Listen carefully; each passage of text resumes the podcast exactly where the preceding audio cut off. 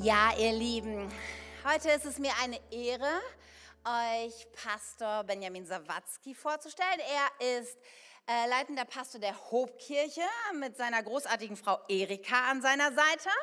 Und ihre drei Kids sind auch heute, heute, äh, heute mit uns hier. Das, das lieben wir, dass sie als ganze Familie gekommen sind. Und ich muss sagen, wow, was für besondere Menschen. Ja, ich, ich darf so seit ein paar Jahren so von der Seite beobachten, was Gott in ihrem Leben tut. Und es ist schon bezeichnend, weil beide Menschen sind, die Jesus schon auf vielen Berggipfeln erlebt haben, aber auch in so manchen Tälern. Und ich denke mir, krass, die sind noch so jung, aber sie haben so viel schon mit Jesus erlebt. Und sie, ich glaube, sie könnten schon ein Buch schreiben, wahrscheinlich. Ja, ich bin mir schon sicher. Sie könnten wahrscheinlich zwei Bücher schreiben, jeder eins, über das, was sie mit Jesus erlebt haben, wie er sie geführt und geleitet hat. Und es ist bezeichnend dafür, dass sie ihren Weg immer treu mit Jesus gegangen sind. Es ist so viel Weisheit, so viel Gold, so viel Liebe zu Jesus, zur Kirche und zu Menschen. Ja, wenn du ihnen begegnest, wirst du automatisch besser. Daher eine gute Wahl, heute hier zu sein. Ja, und das funktioniert auch per Stream nach Schaumburg.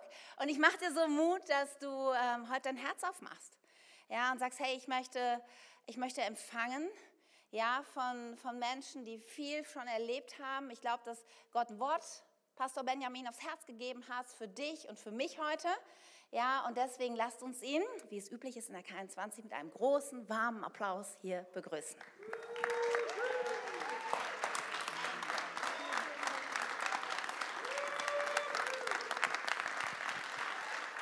Vielen, vielen Dank euch. Hey, guten Morgen.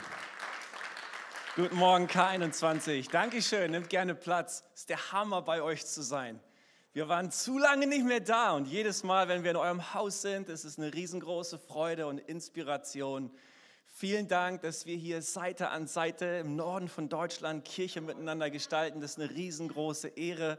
Wie geht's euch heute Morgen, ihr Wunsdorfer? Ihr schaut auf jeden Fall gut aus.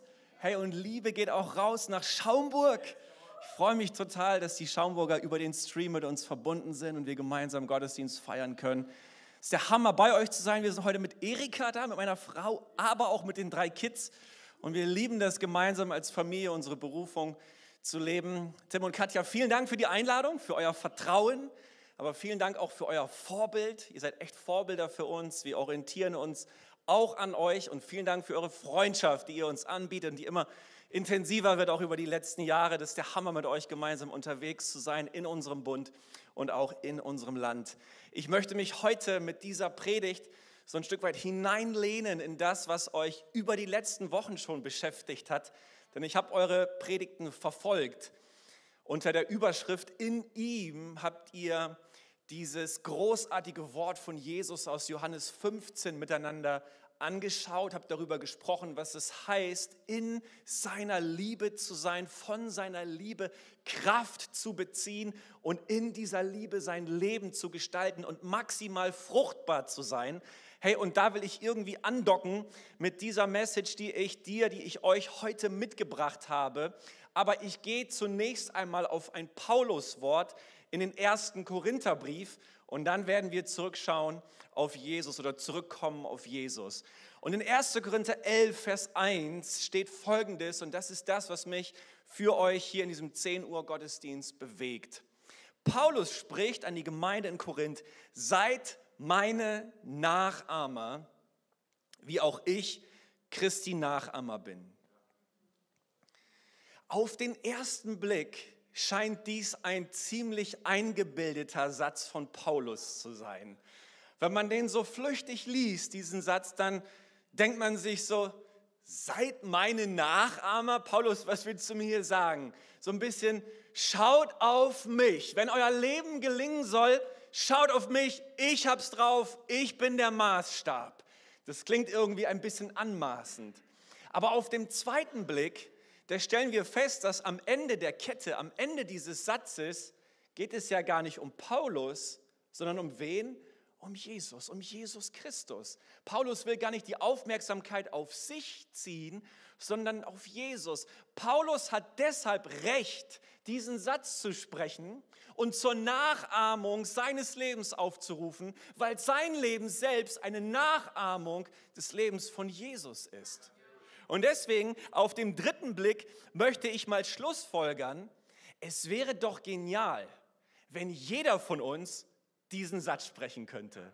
Ich meine, wie genial wäre es, wenn Menschen uns nachahmen und dadurch Jesus nachahmen, weil wir ein Leben führen, das Jesus nachahmt. Und deswegen stelle ich dir zum Einstieg in diese Predigt mal eine provokante Frage. Ist dein Leben nachahmenswert? Ist es sinnvoll, dir nachzumachen, dich zum Vorbild zu nehmen? dir nachzuahmen. Warum? Weil du mit deinem Leben das repräsentierst, was Jesus in seinem Leben repräsentiert hat. Das griechische Wort ne, für Nachahmer, das lautet Mimetes. Mimetes. Und ursprünglich heißt es nicht nur Nachahmer, sondern sogar so etwas wie Schauspieler. Das griechische Wort Mimos kommt auch von Mimetes und meint denjenigen, der etwas nachspielt. In, unserem, in unserer Sprache kennen wir das Wort Mimik. Es kommt auch daher, ne, der Gesichtsausdruck, wenn wir die Gesichter anderer Menschen nachmachen. Das steckt da drin. Sei ein Mimetes, ein Nachahmer.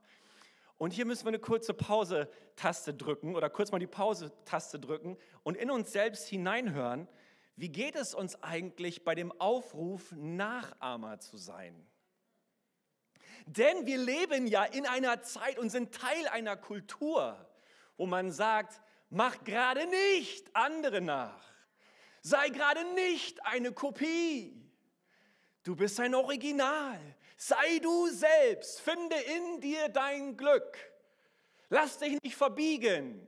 Verwirkliche dich selbst und sei wie du bist. Also wie geht es dir mit diesem Aufruf, jemandem nachzumachen? Für mich ist das schon ein provokanter Gedanke, den das Neue Testament uns hier präsentiert. Und ich möchte mal festhalten, klar, von der Bibel her gilt, dass jeder Mensch ein Unikat ist. Du bist unbedingt ein Original mit einer individuellen Würde, geschaffen von deinem Schöpfergott mit einem ganz persönlichen Begabungsprofil und du bist nicht dazu berufen, das Leben jemand anderes zu leben, jemandem nachzuäffen. Aber genauso ist von der Bibel her klar, dass wir wahres Leben nicht in uns selbst finden. Wir können uns in uns selbst und aus uns selbst heraus nicht orientieren. Wir brauchen die Orientierung von Gott her. Wir brauchen das Vorbild, das er uns setzt. Und genau das ist ja das Prinzip gewesen, das ihr auch über die letzten Wochen herausgearbeitet habt mit Johannes 15, wo Jesus sagt, ich bin der Weinstock, ihr seid die Reben. Wer in mir bleibt und ich in ihm, der wird viel Frucht bringen, denn getrennt von mir könnt ihr nichts tun. Das ist genau dieses Prinzip. Wir brauchen diese enge Verbindung zu Jesus, damit wir maximal fruchtbar sein können. Derselbe Johannes schreibt an anderer Stelle in 1. Johannes 2, Vers 6, Wer behauptet, dass er zu Gott gehört, soll leben, wie Christus es vorgelebt hat. Genau derselbe Gedanke.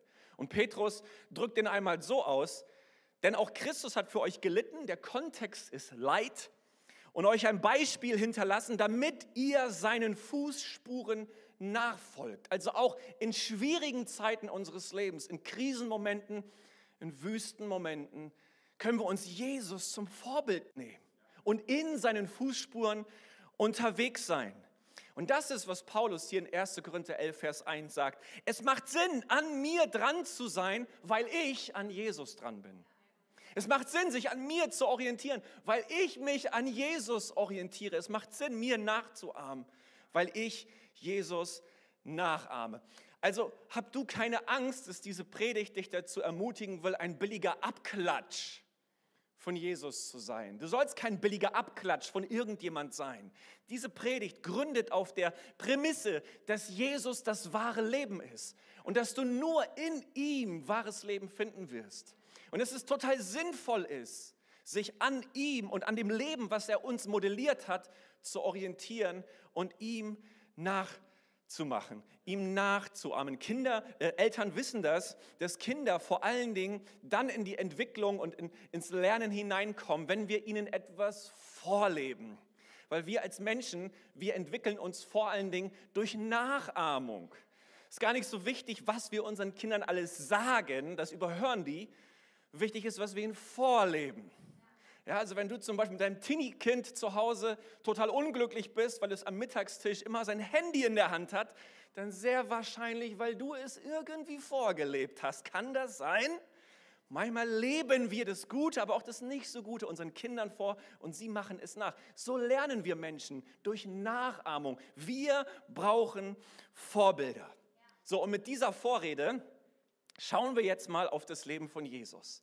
Was in seinem Leben ist denn so nachahmenswert? Ich habe uns mal drei Aspekte mitgebracht, wo ich vielleicht sagen würde, das könnten die Top-Prioritäten seines Lebens gewesen sein. Es sind auf jeden Fall drei Dinge, an denen ich mich orientieren will. Und ich will dich in dieser Predigt dazu ermutigen, in diesen drei Dingen Jesus nachzuahmen. Wollen wir uns diese drei Dinge anschauen? Hat irgendjemand Lust dazu? Hat irgendjemand die Erwartung, dass Jesus, dass Gott, dass der Heilige Geist jetzt durch sein Wort in eure Herzen sprechen wird? Ich freue mich so sehr, das zu predigen. Und ich habe mich im Vorfeld gefragt, soll ich mich eigentlich schämen für diese Predigt, weil die so basic ist? Oder soll ich begeistert sein, weil sie so basic ist? Und ich habe mich dazu entschieden, ich werde mich dafür begeistern, für diese Predigt. Auch weil, wenn sie so grundlegend ist und wenn du schon lange mit Jesus unterwegs bist, dann möglicherweise gehst du hier aus dem Gottesdienst raus und wirst zur Erkenntnis kommen, dass du nichts Neues gehört hast, aber du musst es immer wieder hören. Es ist so, so basic und doch so wichtig. Punkt 1, den nenne ich einfach mal empfangen. Empfangen. Jesus in seinem Vorbild als Sohn. In Matthäus 3, Vers 17 steht folgendes. Eine Stimme aus dem Himmel spricht, dies ist mein geliebter Sohn, an ihm habe ich große Freude. Was ist der Kontext dieser Situation? Jesus beginnt sein öffentliches Wirken und wird zunächst einmal im Jordan getauft. Und nun erscheint hörbar eine Stimme aus dem Himmel.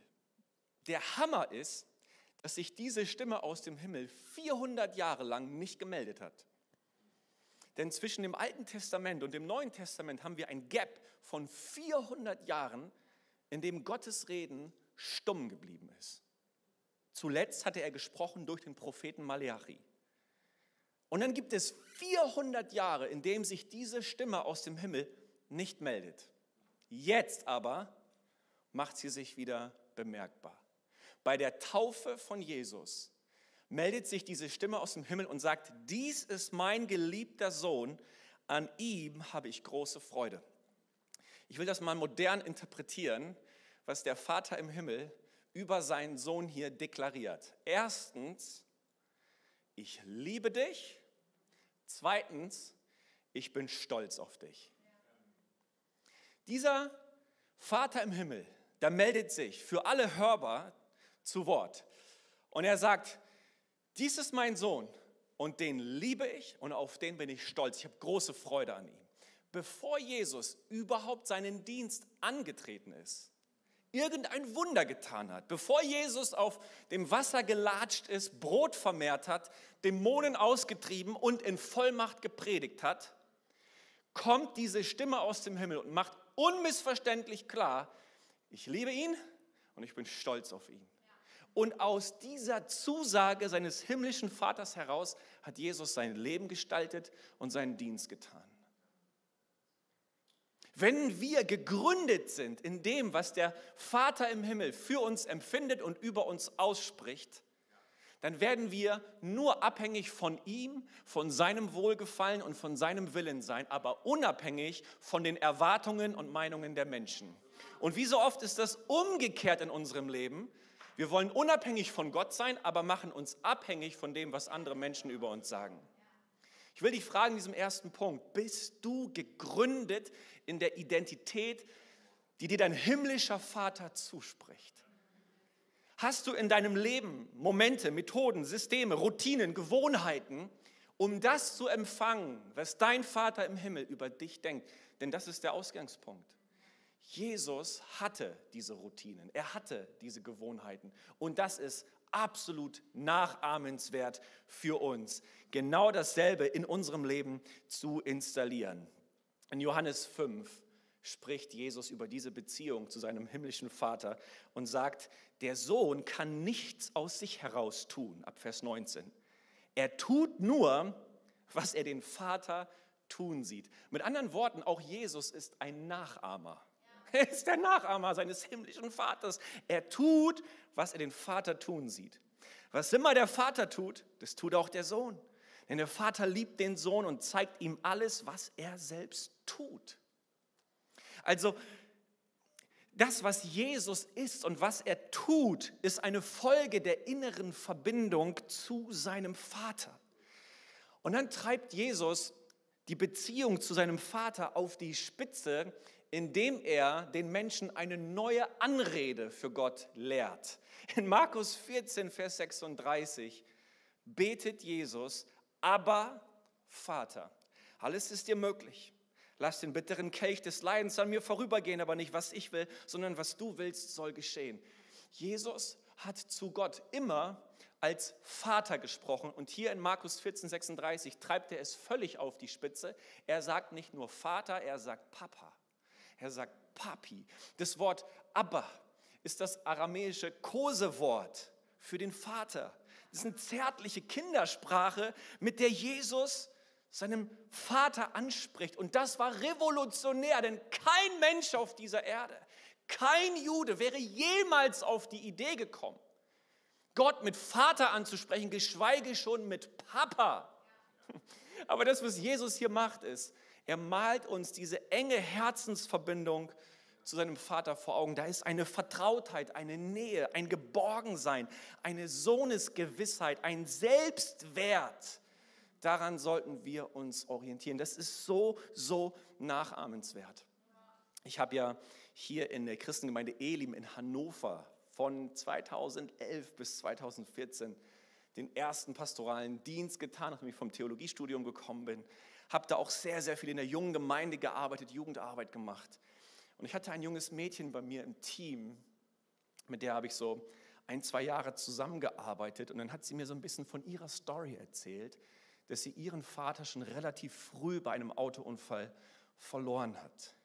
Und sie hatte immer ein verzerrtes Bild von Vaterschaft, weil sie ohne Vater groß geworden ist. Und dann hat sie mir zum Abschied aus Hannover eines der größten Komplimente gemacht, was ich jemals bekommen habe. Sie hat nämlich zu mir gesagt, hey, du hast mir irgendwie gezeigt, wie der Vater im Himmel über mich denkt. Ich war total perplex und hat sie mir erzählt, dass, dass durch den Dienst mit mir sie etwas über Vaterschaft gelernt hat. Und dass so wie ich sie gelobt habe, gefeedbackt habe, begleitet habe, sie einfach in ihrer Identität als junge Frau gewachsen ist und wie sie gestärkt wurde. Ein unfassbares Kompliment. Aber ich habe dadurch gelernt, dass selbst an meinem Leben ich Menschen in meinem Umfeld Vaterschaft modellieren kann. Und wie gut ist es, wenn man uns anschaut und an uns das Herz Gottes und das Herz von Jesus erkennt. Wie gut ist es, wenn man uns nachahmen kann und am Ende dadurch Gott nachahmt. Also was können wir hier ganz konkret von Jesus lernen in diesem ersten Punkt? Jesus hat sich ausgiebig Zeit genommen für die Gemeinschaft mit seinem himmlischen Vater. Hey, Jesus ist nur drei, vielleicht dreieinhalb Jahre öffentlich wirksam gewesen. Das ist eine relativ kurze Zeit, um einmal die Welt zu revolutionieren und Jünger auszustatten, ja, um in Zukunft die Mission fortzuführen. Das ist eine super kurze Zeit. Und ich denke mir so, Jesus, knappe Zeit und so, ne, da musst du schon maximal effektiv und produktiv, und produktiv zu Werke gehen. Straffes Programm durchziehen. Ne? Es gibt eine Mission zu erfüllen, es gibt gesteckte Ziele zu erreichen. Ich kann mir vorstellen, dass Jesus mit seinem Terminkalender wirklich voll gewesen ist. Und dass, wenn es jemanden gab auf dieser Erde, der irgendwie von Geschäftigkeit getrieben gewesen ist, muss es Jesus gewesen sein. Ne?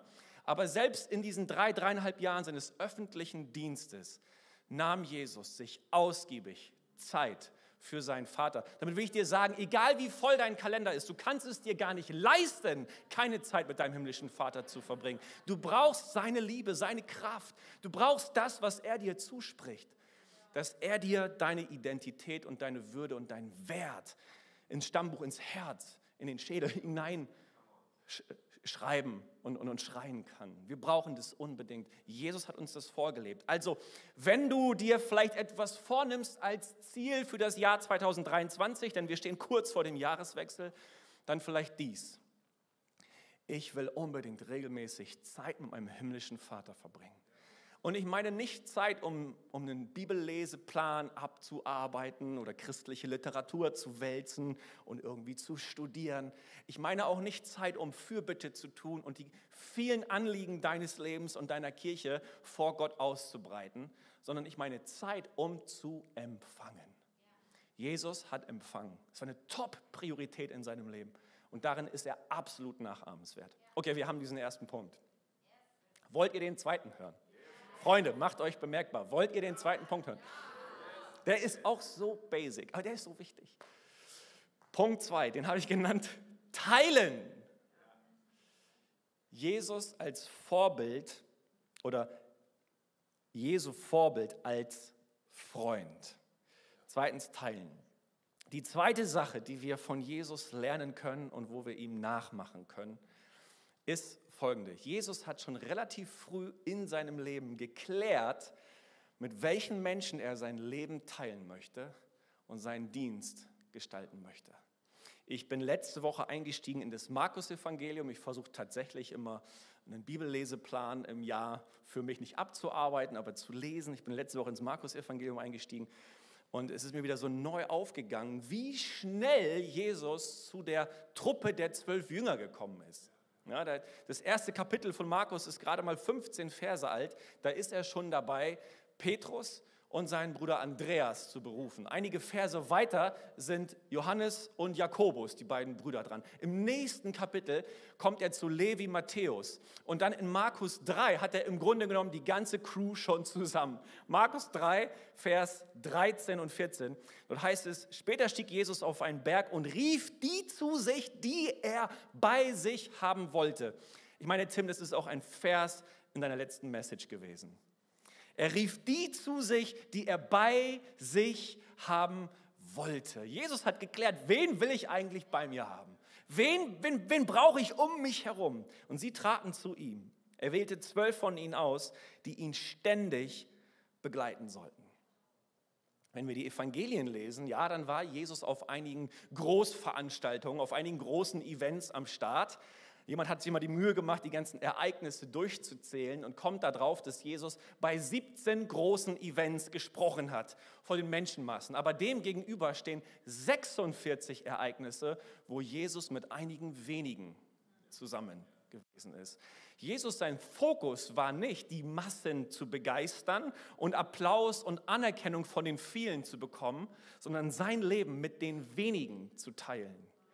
Das ist eine Top-Priorität in seinem Leben gewesen. Ich kläre für mich, mit welchen Menschen möchte ich eigentlich unterwegs sein. Und dann, ihr habt es in Johannes 15 gelesen, spricht Jesus zu seinen Jüngern, ich nenne euch nicht mehr Diener, weil ein Herr seine Diener nicht ins Vertrauen zieht.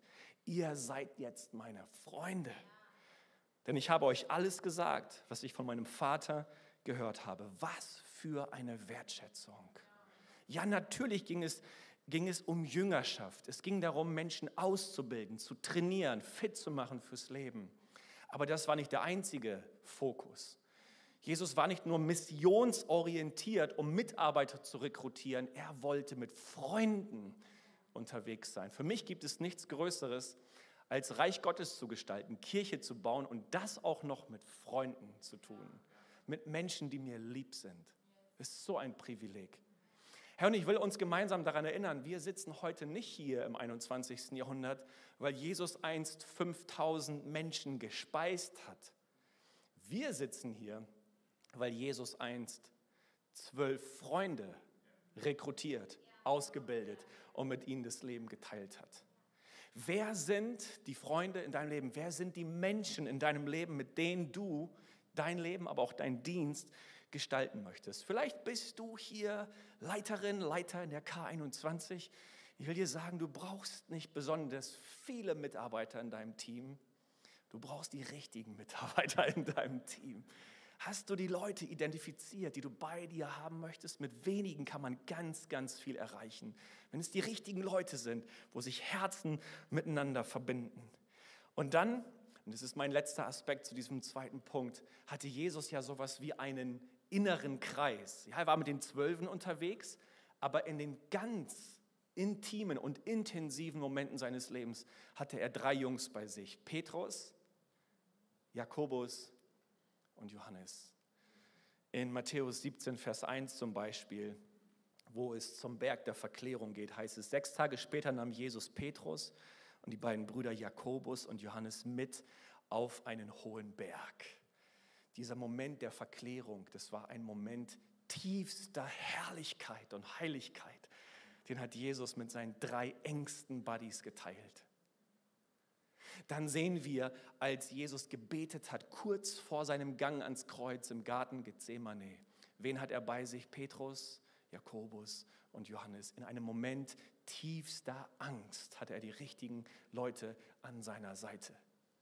Und einmal lesen wir davon, dass Jesus zu einem Dienst gerufen ist, wo die Tochter des Jairus verstorben gewesen war. Wen hat er mitgenommen? Petrus, Jakobus und Johannes. Also auch in den Momenten größter Herausforderung in seinem Dienst hat er die richtigen Leute an seiner Seite gehabt. Hey, wenn du dir ein Ziel setzen willst für das Jahr 2023, identifiziere mal die Menschen, mit denen du dein Leben und deinen Dienst teilen möchtest. Ein dritter Punkt. Und jetzt, Freunde, sind wir bei dem Punkt, den wir vielleicht zuallererst erwartet haben. Wir sind beim Geben, beim Dienen, also Jesu Vorbild als Diener. Erst jetzt, und die Reihenfolge ist mir wichtig, erst jetzt an dritter Stelle kommt der Dienst von Jesus. Ja, wir alle kennen möglicherweise diesen Vers aus Markus 10, Vers 45, wenn wir schon öfter mal in die Bibel hineingeschaut haben, wo es heißt, denn auch der Menschensohn ist nicht gekommen, dass er sich dienen lasse, sondern dass er diene und sein Leben gebe als Lösegeld für viele. Das ist Jesus, Jesu Mission gewesen, zu kommen, sein Leben zu geben, den Bedürftigen zu dienen und am Ende uns allen die Trennung von Gott wegzunehmen, sie zu überwinden und uns den Weg zu Gott, zum Vater wieder frei zu machen, indem er unsere Schuld von uns nimmt, unsere Sünde von uns nimmt und durch seinen Tod am Kreuz von Golgatha siegt über Sünde, Tod und Teufel und uns in Ewigkeit zu Söhnen und Töchtern des himmlischen Vaters macht. Das ist seine Mission gewesen. Ja, absolut. Absolut. Aber er hat dort nicht angefangen. Er hat zunächst einmal geklärt, wer bin ich eigentlich? Vater, von dir will ich regelmäßig empfangen. Und dann mit wem teile ich eigentlich mein Leben? Mein Leben? Und dann hat er angefangen, Bedürftigen zu dienen. Ey, wenn du dir was für 2023 vornehmen möchtest, stell dir doch mal die Frage, ey, wo kann ich dienen? Was kann ich tun, um einen Unterschied zu machen? Gott, was hast du mir gegeben? Wo hast du mich begabt? Was kann ich tun, um Menschen zu erreichen? Ist Jesus da nicht absolut nachahmenswert für uns? Die Evangelien zeigen uns, Jesus hat vollmächtig gepredigt, er hat Dämonen ausgetrieben, er hat Tote wieder lebendig gemacht. Ne? Sage ich dir in dieser Predigt, du sollst all das nachahmen? Boah, da ist die Messlatte ganz schön hoch. Ne? Ich schlage uns Folgendes vor. Und das wird für uns alle möglich sein. Völlig unabhängig von dem Level unserer Salbung. Wird für uns alle möglich sein. Aus meiner Sicht, wenn wir die Evangelien lesen, gab es eine Sache, die Jesus vor allen Dingen getan hat, um die Verlorenen zu suchen und zu retten, um die Bedürftigen zu erreichen. Und das ist jetzt so ungeistlich für deine Ohren, aber du musst es hören. Jesus hat mit ihnen gegessen. Jesus hat mit den, mit den Huren, mit den Prostituierten, mit den Zöllnern, mit den Leuten, ey, das war der Abschaum der Gesellschaft. Mit denen hat Jesus gegessen. Und dann heißt es im Lukas-Evangelium, der Menschensohn ist gekommen, isst und trinkt. Und ihr sagt, siehe, dieser Mensch ist ein Fresser und Weinsäufer, ein Freund der Zöllner und Sünder. Zweimal heißt es im Lukas-Evangelium, der Menschensohn ist gekommen. Einmal wird seine Mission geklärt in Lukas 19, Vers 10. Der Menschensohn ist gekommen, zu suchen und zu retten, was verloren ist. Aber das zweite Mal wird seine Methode geklärt. Der Menschensohn ist gekommen, er isst und trinkt. Das war die Methode, wie Jesus Verlorene gesucht und gerettet hat. Daran will ich mich orientieren. Ich liebe Essen und Trinken, Freunde. Ich weiß nicht, wie es euch geht. Und das ist etwas, das ist etwas, was jeder von uns tun kann. Sich Zeit nehmen, um mit Menschen am Tisch zu sitzen. Hey, wir haben heute das Abendmahl gefeiert. Habt ihr gewusst? Zur Zeit der frühen Kirche, da war das Abendmahl eine riesengroße Mahlfeier. Vielleicht haben wir es so ein bisschen verniedlicht und verharmlost durch unseren kleinen Becherchen Wein oder Traubensaft und dieses kleine Stück Brot. Das ist eine riesengroße Mahlzeit gewesen. Nicht die Kanzel war im Fokus der frühen Kirche, sondern der Tisch, die Tischgemeinschaft, wo man zusammengekommen ist. Weil wenn man am Tisch sitzt und sich in, von Aug zu Aug begegnet, dann werden alle Vorurteile abgebaut, alle Grenzen durchbrochen. Da begegnet man sich auf Augenhöhe in der, in der körperlichen Bedürftigkeit, die jeder Mensch mitbringt. Jeder von uns muss essen und trinken. Und da erreicht man Herzen. Und deswegen fang vielleicht nicht beim Dämonen austreiben und vollmächtigen Predigen an. Da kommst du auch hin. Aber wenn, wenn du sagst, Jesus, dein Dienst ist nachahmenswert für mich, wo kann ich denn anfangen? Ja, fang doch an, dich bei Leuten einzuladen. Habt ihr das gewusst? Jesus hat ja niemanden zu sich nach Hause eingeladen. Er hat kein Haus. Er hat sich bei Leuten eingeladen. Aber dann hat er sich nicht einfach nur bedienen lassen, sondern der hat die Rolle des Gastgebers übernommen und hat Menschen angefangen zu dienen. Oh, Jesus ist so nachahmenswert für uns. Jesus ist so nachahmenswert für uns. Sohn, Freund und Diener. Das ist Jesus gewesen, das möchte ich sein, das solltest du sein. Ich würde uns gerne in eine Gebetszeit hineinführen und dich zu folgender Sache einladen. Wenn wir jetzt gleich zusammen aufstehen und vor Gott sind, dann hör doch mal in dein Herz hinein, reflektier doch mal, was der eine Gedanke war aus dieser Message, den du mitnehmen solltest und wo du sagst, ja Herr, da will ich dir neu nachahmen. Da will ich ein Nachmacher deines Lebens sein. Was ist der eine Punkt, der dein Herz ergreift? Ich lade euch ein, aufzustehen. Und unsere Band ist am Start, um uns zu dienen. Auch in Schaumburg, komm, wir stehen gemeinsam auf und wir hören hin. Was ist das, was in unserem Herzen Widerhall findet?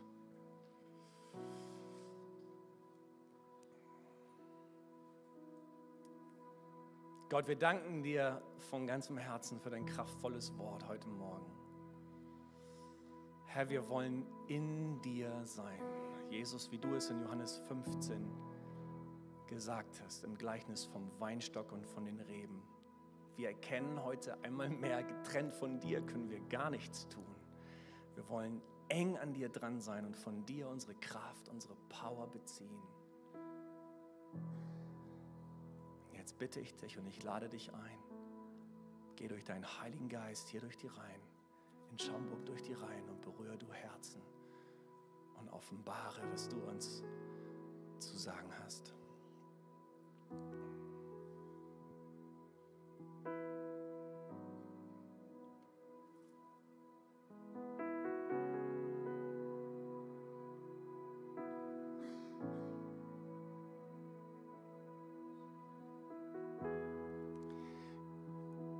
ich möchte so frei sein und einfach mal hineinsprechen, was ich in meinem Geist wahrnehme. Ähm, ich glaube, heute Morgen ist jemand hier,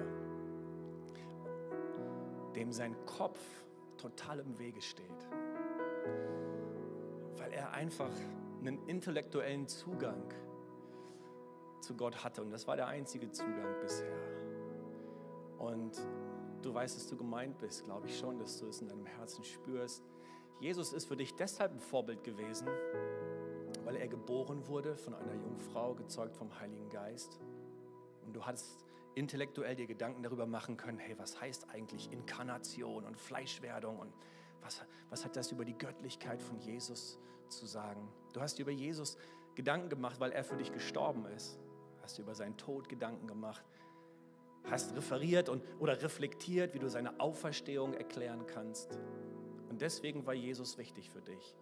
Geboren, gestorben, auferstanden. Und das ist auch absolut zentral. Aber hey, du hast verpasst, warum Jesus gelebt hat.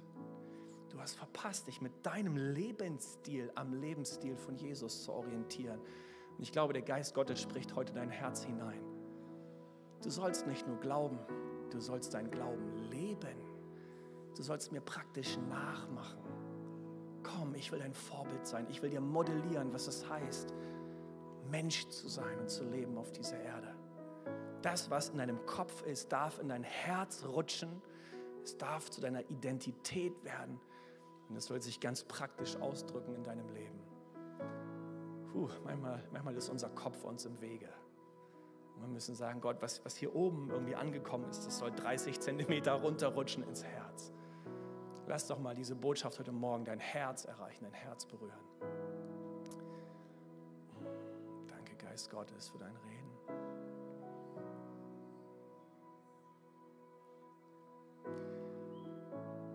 Hey, ich glaube, dass, dass Gott auch Menschen ansprechen möchte hier heute Morgen, ähm, für die dieses Ding mit Jesus irgendwie so ein Abarbeiten von Regeln war. So, Jesus sagt mir, was ich in meinem Leben darf und was ich nicht darf. Und ich glaube, dass Gott dich heute sozusagen aus Religion und Gesetzlichkeit rausholen möchte und in eine echte, authentische Beziehung zu ihm stellen möchte. Wenn du das bist, dann sag doch, ich lege ab die Ketten von Religion und Gesetzlichkeit. Es geht in meinem Leben nicht um das Abarbeiten von Regeln und Geboten, sondern ich will eine Beziehung aufbauen zu Jesus Christus. Oh, danke Jesus für dein Reden heute.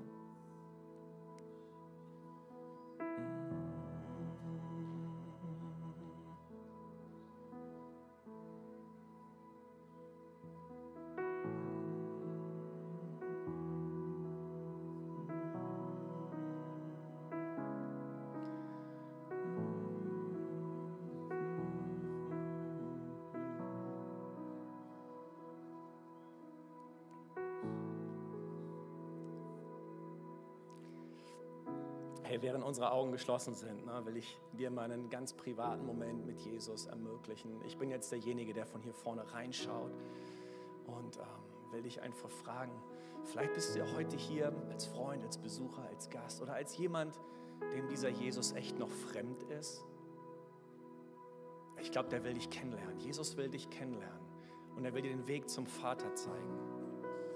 Und frag dich jetzt ganz persönlich, wenn meine Hand dir ausgestreckt ist, bist du bereit, diese Hand zu ergreifen und einzuschlagen? Hey, komm, mach heute den ersten Schritt, mir zu folgen. Und ich werde dich führen und ich werde dir lehren, was Leben bedeutet und wie Leben gelingen kann. Spürst du in deinem Herzen, dass dieser Jesus auf der Suche ist nach deinem Herzen, nach deinem Leben, dass du ihm wichtig bist? Hey, während unsere Augen geschlossen sind, frage ich dich persönlich, spürst du, dass es dieser Jesus um dich wirbt, um dein Herz und dass er den Weg in die Ewigkeit eröffnen möchte? Ich, ich, ich, will, ich will dir helfen, in diese Hand einzuschlagen von Jesus. Und ich will dich fragen, bist du so mutig, diesem, diesem Gott mir hier vorne auf der Bühne ein Zeichen zu geben, dass du gemeint bist? Dann nimm doch jetzt diesen Moment und streck deine Hand weit nach oben und sag, Jesus, ich bin es ich bin es. Ich merke, du bist heute dabei, mein Herz zu gewinnen und mich in dein Reich zu ziehen und ich will dir folgen. Hey, bist du gemeint? Dann will ich dir helfen, ein Gebet zu sprechen und dein Leben an Jesus Christus festzumachen.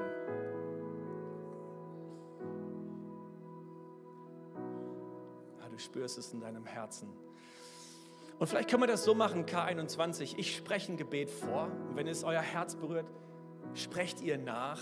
Möglicherweise bist du schon lange mit Jesus unterwegs, aber dieses Gebet kann trotzdem eine Erneuerung deines Glaubens sein und ein Support für diejenigen, die zum allerersten Mal beten.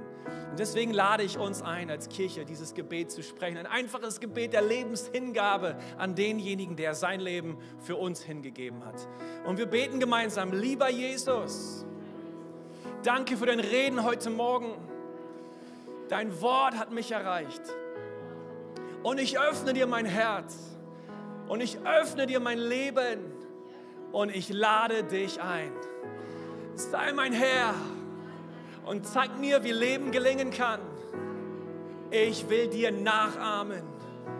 Ich will dir nachmachen. Und ich bitte dich, vergib mir meine Schuld.